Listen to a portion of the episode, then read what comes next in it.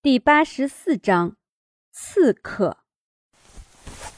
跟我来。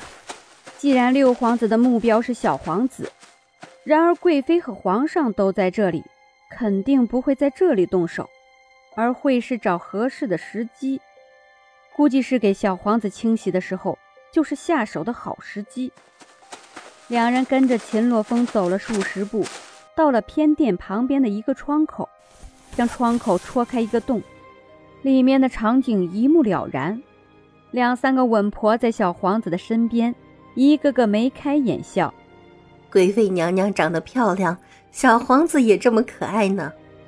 是啊，这小皇子虽说还只是刚刚出生，但是这眉眼长大以后绝对恍如天人呐。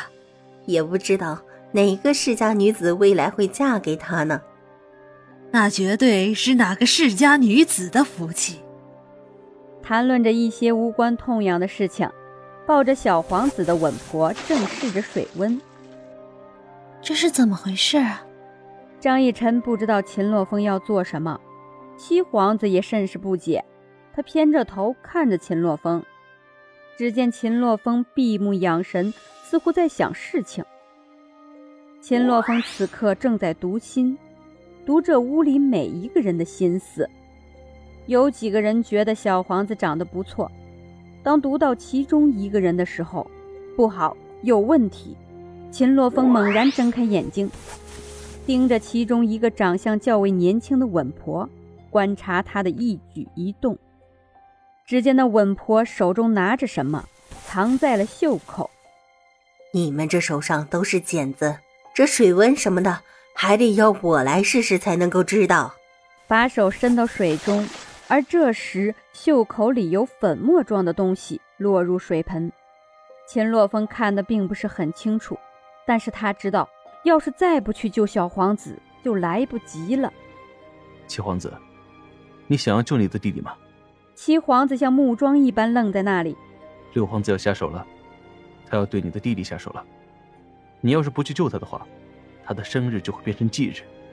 七皇子此刻还是不愿相信，摇摇头：“你是不是在逗我？这刚出生的一个小皇子，怎么就惹到了六皇子？这么快就要对他动手，难道就这么迫不及待要让他去死？”秦洛风无所谓的笑了笑：“你真的觉得我在逗你吗？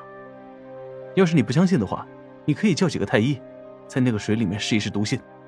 当然。”也可以对你的弟弟视而不见，等会儿他死了，你就知道我是不是逗你了。秦洛风自信的眼神让人不得不相信，如果七皇子选择视而不见，这个小皇子绝对会死。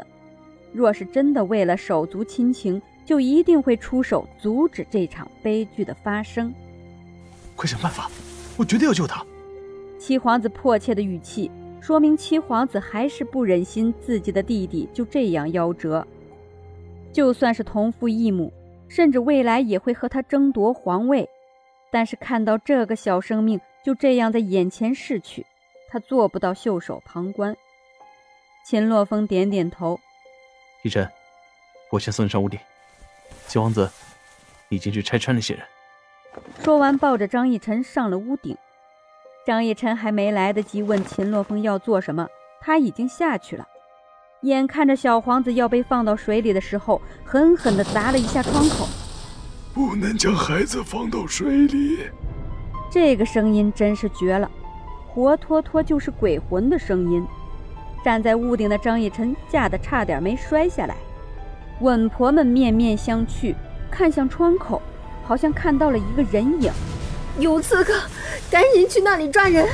只见其中的一个稳婆皱了皱眉，将袖子里面的毒药藏了藏。秦洛风看在眼里，也记下了那人的面容。听到侍卫跑过来的脚步声，侧身掠过窗口，一个轻功跳到了屋顶上面。秦洛风拉着张逸晨的手，静静趴在屋顶上面，听着下面的一举一动。怎么没人呢？不知道。刺客在哪里？要不要问一下那些老婆子？好。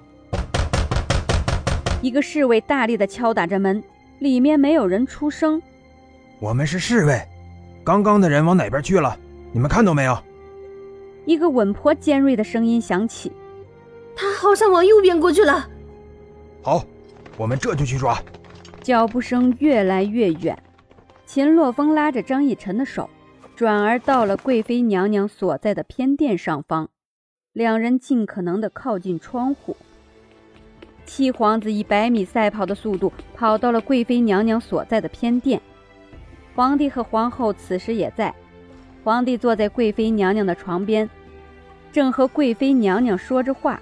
只见七皇子突然跑进来，儿臣参见父皇母后，贵妃娘娘。七皇子的语速有点快，因为刚刚跑得太快了，这会儿正喘得厉害。皇帝心中有些不悦，点点头。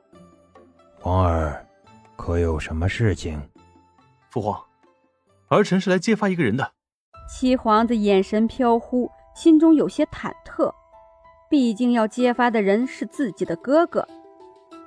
听了七皇子的话，皇帝心中更生气了。贵妃娘娘刚生完孩子，这是多么好的消息！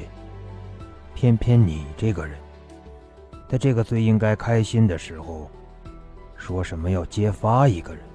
谁？皇帝的语气明显不愉快了。七皇子还在犹豫自己到底该不该这样做。要是这样做的话，六皇子在皇帝眼中的那个形象势必就毁了。但是如果不做的话，其他的兄弟一定会遭到六皇子的毒手。权衡了一下，与其所有的兄弟受苦，倒不如让六皇子一个人遭殃算了。下定了决心，七皇子跪倒在了皇帝的脚下。儿臣的六哥。此话一出。在场的三个人都愣了。